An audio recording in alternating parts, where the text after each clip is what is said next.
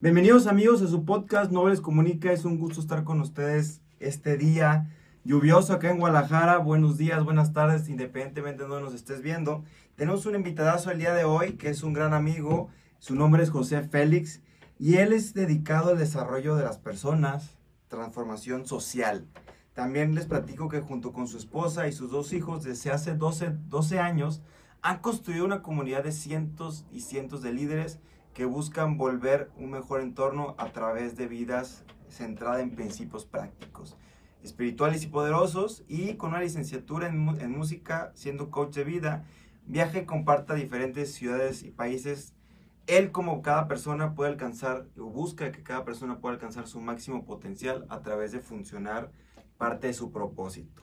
¿Qué tal? ¿Cómo estás? Muy bien y gracias por la introducción y la invitación a, a, este podcast tan increíble y seguido por muchos. Gracias. No, gracias a ti por estar acá con nosotros, va a estar buenísimo.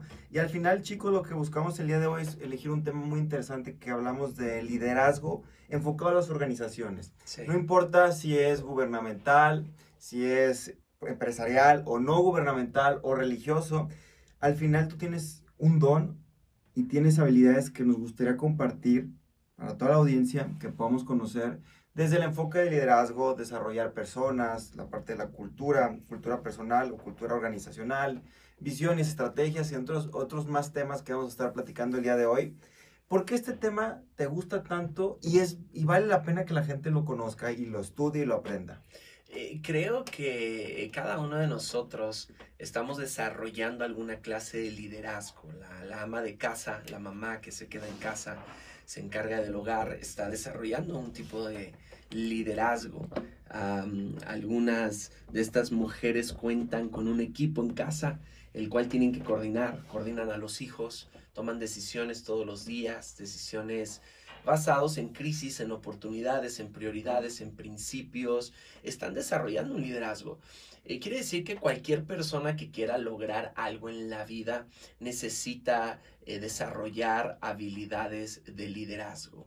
Liderazgo que comienza con ellos y enseguida un liderazgo para el equipo o las personas a, a, las que están involucrando en sus, en sus proyectos. Uh, esa pasión eh, debe de estar eh, en cada uno de nosotros y, y es una, una, pasión que comparto muchísimo. Oye, ahorita aprovechando rapidísimo, ¿cómo se hacen redes sociales? Porque luego sucede que lo dejamos hasta el final, aprovechando desde ahorita, ¿cómo se hacen redes sociales? José Félix JR en, en Facebook, en Instagram, en MySpace. Ah, no, ya no, ya no, no existe ya, ya no. eso, ¿verdad? Me High five. Latin chat. no, en Instagram, en, en, Facebook principalmente. Perfecto. Yo estoy como Manuel Muroa, para las personas que nos siguen. En, hay, déjate platico que nos escucha gente de España, de Colombia, wow. muchos de Estados Unidos. Entonces, gracias por estar acá en Nobles Comunica. Nuevamente, Manuel Muro, curso oratorio en Facebook o Manuel Muro, TikTok, Instagram. Muy bien. Gracias, José. Oye, y ahorita que platicamos, creo que la, la necesidad de liderazgo abarca todo creo hoy por hoy que en nuestra sociedad necesitamos líderes poderosos que nos ayuden a motivar, a inspirar. Sin embargo, sí hay falta de liderazgo en las organizaciones muy fuerte. Y escuchaba un podcast que decía eso. Cuando una organización, cuando una institución falta de liderazgo es cuando pierden dinero, cuando los equipos de fútbol no ganan. Entonces, ¿qué pasa cuando no existe ese liderazgo? ¿Qué, problemas has visto tú? ¿Hasta, qué, ¿Hasta dónde puede ser el extremo de falta de un buen líder? No, claro, y ¿sabes dónde empieza? En, en casa, en la familia. Sabemos que la familia es el pilar de nuestra sociedad. La atrofia familiar, la atrofia eh, en la sociedad, eh, parte desde la falta de liderazgo auténtico en la familia. Eh, ya sea de la mamá, que es papá y mamá a la misma vez, o ya sea del, del hombre, de, la cabeza del hogar, de, del hombre que está en casa. Ambos pueden ser líderes, deben ser líderes, por supuesto. Pero la falta de un liderazgo auténtico desde la familia afecta a todos los niveles sociales, económicos, empresariales, laborales. Eh, de ahí empieza un efecto dominó en negativo a todo nuestro entorno. Sí, totalmente. Y todo empieza desde casa y hablamos de valores, estamos hablando de algo que fundamenta la sociedad y aquí la pregunta del millón que me imagino que te la has hecho o te la han preguntado, ¿el líder nace o se hace? Creo que sí, muchos hacen esa pregunta. es como ya media trillada, pero está buena creo escuchar. Que, creo que Google debe de decirnos que... Google, ¿qué piensas? Es de, ah. es de las más eh, buscadas. creo que ambas, creo que ambas en lo particular, mm, creo que ambas, creo que nace porque todos tenemos una personalidad todos tenemos un temperamento, el carácter se, va desarrollando, formando en la vida, pero todos tenemos un temperamento con el que nacemos, viene en nuestra genética, está heredado por nuestras familias.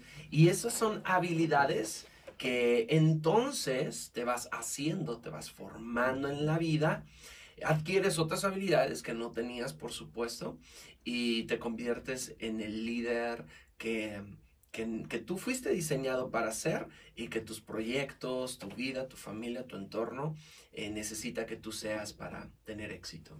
Sí, fíjate, escuchaba que el primer líder que tú quieras o liderar o a quien realmente tienes que liderar de inicio eres tú. Sí. Y es la base, y es la base donde empezamos porque si tú no eres el ejemplo, que es la base, imagínate con los demás, porque sucede. Claro. ¿Correcto? Que muchas veces ya entra la, la discrepancia entre líder y jefe. Cuando un jefe a lo mejor es por dedazo o por puesto jerárquico en una empresa, cuando un líder se va desarrollando. Y, y en este proceso que estamos desarrollando, este liderazgo, ¿cómo podemos liderar una organización de una manera efectiva? Porque, bueno, todo el mundo puede fingir o intentar, pero de una manera efectiva. ¿Y qué retos tú has visto que conlleva esto? Eh, eh, bueno, eh, primeramente hay una frase que me gusta mucho y es el liderazgo comienza conmigo. Cualquier cosa que yo quiera lograr o hacer con otros necesita partir desde el ejemplo que yo les estoy dando. Uh, suelo decir en nuestra organización que la visión es un estilo de vida nuestro liderazgo es un modelo. La gente no sigue a mensajes, sigue a personas. cuando yo estoy tratando de liderar una empresa o una organización, tengo que convertirme en la persona que quiero que mis empleados sean, mi equipo sea, las personas que me rodean sean, en quienes quiero que se conviertan. Y yo voy a modelarles para que eso, eso suceda.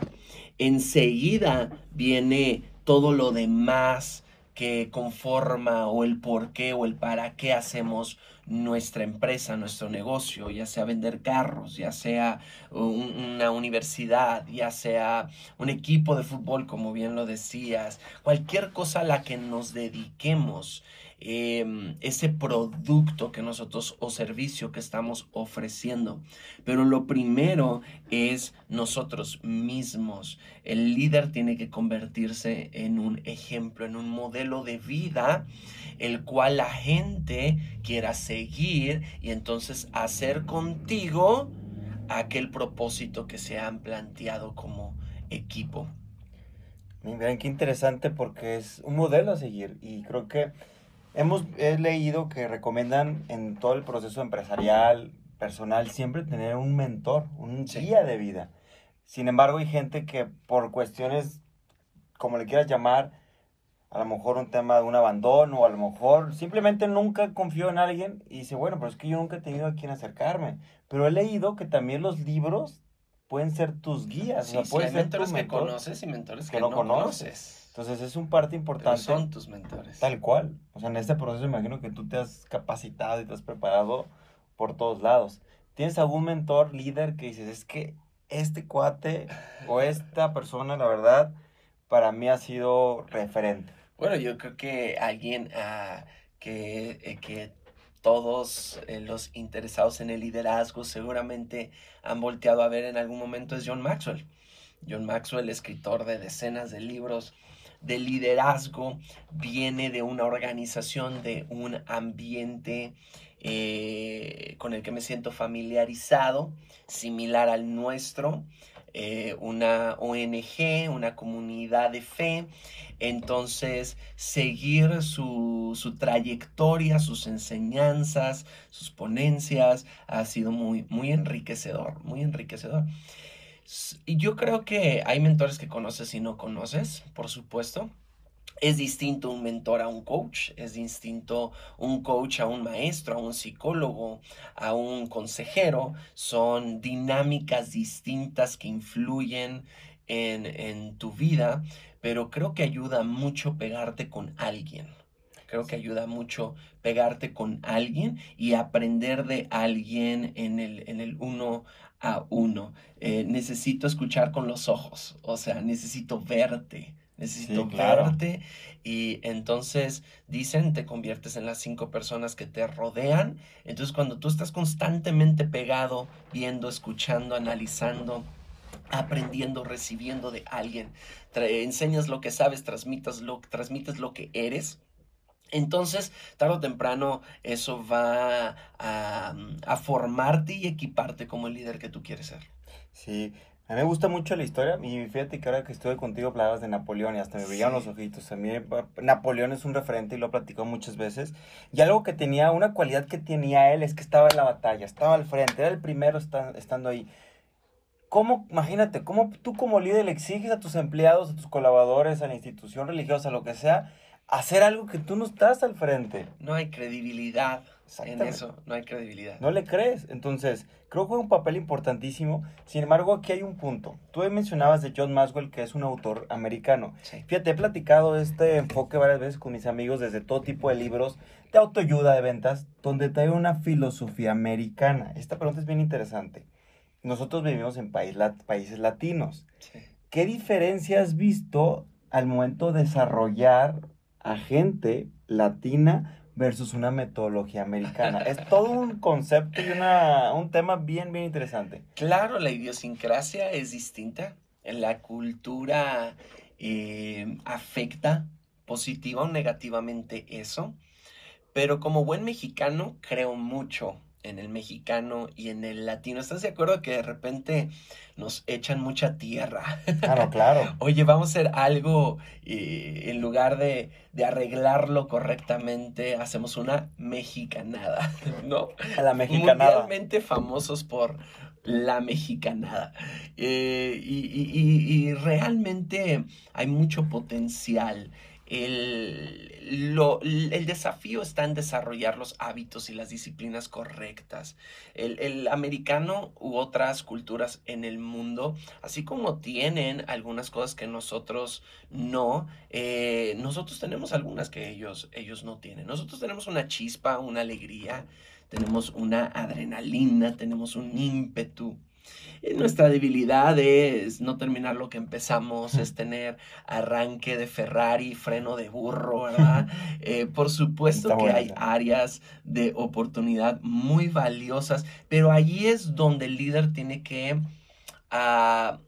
tomar en cuenta, tener muy presente, estar muy consciente de la cultura y el tipo de personas que está tratando de ayudar y entonces ser lo que ellos necesitan. Tengo una frase que es, todo pasto que riegas enverdece. O sea, cualquier persona que obviamente está dispuesta y te da la oportunidad, si tú siembras y haces lo debido, lo correcto en esa persona, tú le vas a poder ayudar. Si esta persona, yo pienso que hay tres cosas para que una persona pueda ser ayudada. Lo primero es que forme convicciones correctas, esté dispuesta a transformar sus convicciones. Lo segundo es que tenga los compromisos, haga los compromisos debidos pertinentes. Y lo tercero es que tenga las acciones eh, que esos compromisos eh, deben de generar. Y creo que si alguien tiene convicciones, compromisos y acciones, tú la vas a poder ayudar. Y esto no importa eh, en qué cultura, país se encuentre. ¿no? Así que tenemos un desafío importante ahí. ¿Qué tal? Me encantó. Bueno, aquí se me dice un aplauso. Usted. Órale, ¿Qué tal, buenísimo. Muy bien. Ahí está. Otra vez. Muy bien, me encantó, me encantó. Buenísimo eso de lo que acabas de compartir. Y, y en ese proceso hay muchas vertientes, pero hay motivaciones. Sí, Y a mí en lo particular me encanta motivarme, me encanta motivar. Y fíjate, te platico rapidísimo, una vez me pasó en un proceso de, de liderazgo que yo tenía un, un puesto donde era líder. Y pues yo motivaba a todo el mundo, pero luego yo me preguntaba, ¿y quién me, quién me motiva a mí? claro. ¿En qué momento van a decir bien? Y realmente no existía ese proceso, yo mismo me automotivaba. Sin embargo, ¿a ti te, qué es lo que más te motiva el estar desarrollando gente? ¿Por qué te apasiona tanto? Ah, es mi propósito de vida. Boom. Creo que, creo que no hay mayor fracaso humano que no saber aquello para lo que naciste. Todos fuimos eh, hechos para algo, nacimos por un propósito. El propósito de esta mesa es que podamos poner algo encima de ella. El propósito de este podcast es poder hacer llegar información de valor, conocimiento de ayuda a cada persona que nos escuche. ¿Cuál es tu propósito de vida? Eh, un día estaba en la playa y estaba con mi esposa, estaba leyendo un libro que se llama Rumbo al lugar deseado. Este es un amigo mío brasileño, se llama Tiago Brunet, animo a que lo estoqueen por ahí. Eh, la mayoría de su contenido está en portugués, pero habla Para que español. aprendan portugués. Sí, claro. Y pero también habla español. Y escribió este libro, me lo regaló, yo lo estaba leyendo en la playa y hablaba sobre el eje central de tu vida. Yo me di cuenta que probablemente yo no tenía un eje, yo tenía varios. Soy de una personalidad eh, que de repente le tira mucho y le pega a la mitad de eso, a lo Claro. que le tira, ¿verdad? Entonces me confrontó, volteé con mi esposa y le hice una pregunta. Eh, amor, ¿tú, ¿tú qué piensas? Hay tres cosas ahí. ¿Tú qué piensas en lo que yo soy más bueno, que tú sabes que me gusta hacer y que ayuda a la gente que yo lo haga? Porque tal vez a mí me gusta cocinar, pero soy pésimo cocinando. ¿Te y gusta cantar? Oye, y nadie quiere comer mi comida. Sí, claro. O, o- o, por ejemplo, el que canta. Eh, me encanta cantar, pero en do, o sea, en donde nadie me escuche. en la regadera solamente. Ándale, en el carro. En el carro, en medio del tráfico. Entonces, yo necesito tener eh, estas tres, estas tres. Y mi esposa inmediatamente, no lo pensó mucho, e inmediatamente volteó y me dijo, eh, en lo que eres mejor, que más te gusta y ayudas a la gente, es en desarrollar a las personas. Eh, ver su área de oportunidad y tratar de ayudarle a conquistar eso. Entonces mm, comencé a dedicarme más solamente a eso. Puedo ser bueno en muchas cosas, pero creo que tenemos que ser buenos o excelentes más bien en una. Bueno en muchas, excelentes en una. Así que eh, a través de los años he buscado volverme cada vez más excelente en efectivamente cumplir mi propósito en la vida, que en mi caso es desarrollar a las personas. Creo que cada uno de nosotros tenemos que identificar nuestro propósito y hacerlo nuestra vocación. La pregunta sería es, eh, ¿qué, ¿qué tú harías aunque no te paguen por hacerlo? Wow, ¿qué tal? ¿No? Muchísimas ¿Qué cosas. tú harías aunque no te paguen por hacerlo? Un amigo me hizo una pregunta, oye, ¿qué harías si el dinero no fuera un No obstáculo? fue el tema. Ni, ni eh, oye, hablando del tema, ¿no? De que dijiste el otro sí. día que no debemos decir eso. No fue el, el punto. Pero, ¿qué harías si el dinero no fuera un, un limitante Muy limitante. y un- eh, tu lugar geográfico no fuera tampoco una limitación? Sea, ¿qué harías? ¿A qué te dedicarías? ¿Dónde vivieras? ¿Dónde estarías? ¿Dónde te desarrollarías? ¿Con quién andarías? Wow, esa, la respuesta a esas dos preguntas. Muy existencial. Mucho. Y, y- y- y te, te- te- te ponen entre la espada y la pared y te ayudan a, a, a otra vez analizar, ver tus motivaciones. ¿Por qué hago lo que hago? Y si te estás dedicando a algo que no es tu propósito de vida, es mejor que retrocedas un poco y vuelvas a, a alinear, a, a redefinir el, el camino para que Eh, despacio que llevo prisa, dijo Napoleón. Cuidemos los detalles. Me encanta, me encanta. Y sí, porque ya cuando me toca a muchas personas, es que me, me gusta y me apasiona cocinar. ¿Y por qué no te dedicas? No, es que no lo he pensado. O no, y me voy a morir de hambre. Pero hay gente Claro. que tiene ese don, esa pasión. Y mi familia no está de acuerdo. No estoy de acuerdo. Y si, y si me equivoco, es que me están criticando. Yo conozco gente súper talentosa, talentos desperdiciados. 100%. Y es muy triste. A ver, te tengo una pregunta importantísima referente en este proceso que decías. Bueno, me encanta motivar y es mi pasión de vida. Pero ¿qué pasa cuando la gente no quiere? Pero no me la contes ahorita. Vamos a hacer un corte para irnos al capítulo número 2, porque para que la gente se quede, nuevamente comparten rapidísimo tus redes sociales. José Félix JR en Facebook y en Instagram. Muy bien, yo Manuel Muro, no hables comunica. Ahí venimos, por favor, sigue escuchando porque lo que viene a continuación es buenísimo.